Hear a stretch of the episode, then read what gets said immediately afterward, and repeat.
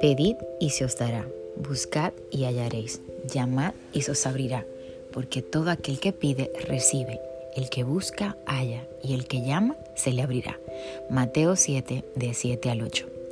Jamás subestimes a nadie, por más brillante que seas. Eres más productivo, más noble, más grande cuando tu ropaje es la humildad y aprendes a pedir, a buscar y a llamar. Pedir, buscar y llamar son tres verbos que expresan dependencia. No eres una isla en este mundo, nadie lo es. El primer paso de un vencedor es reconocer sus propias limitaciones, saber que necesita la fuerza de Dios para hacer las cosas y la colaboración de los demás para lograrlas.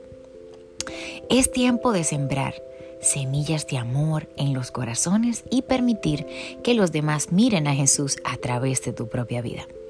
Ya que estamos de paso, dejemos huellas bonitas en la vida de los demás, o como yo le llamo, una fragancia. La regla de oro es trata a los demás como deseas ser tratado.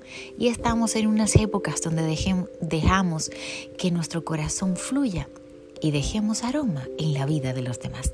Que tengas un maravilloso día. Recuerda que al compartir este mensaje dejarás una huella en una vida que necesita ser edificada. Dios te bendiga. Se despide Anet Rodríguez.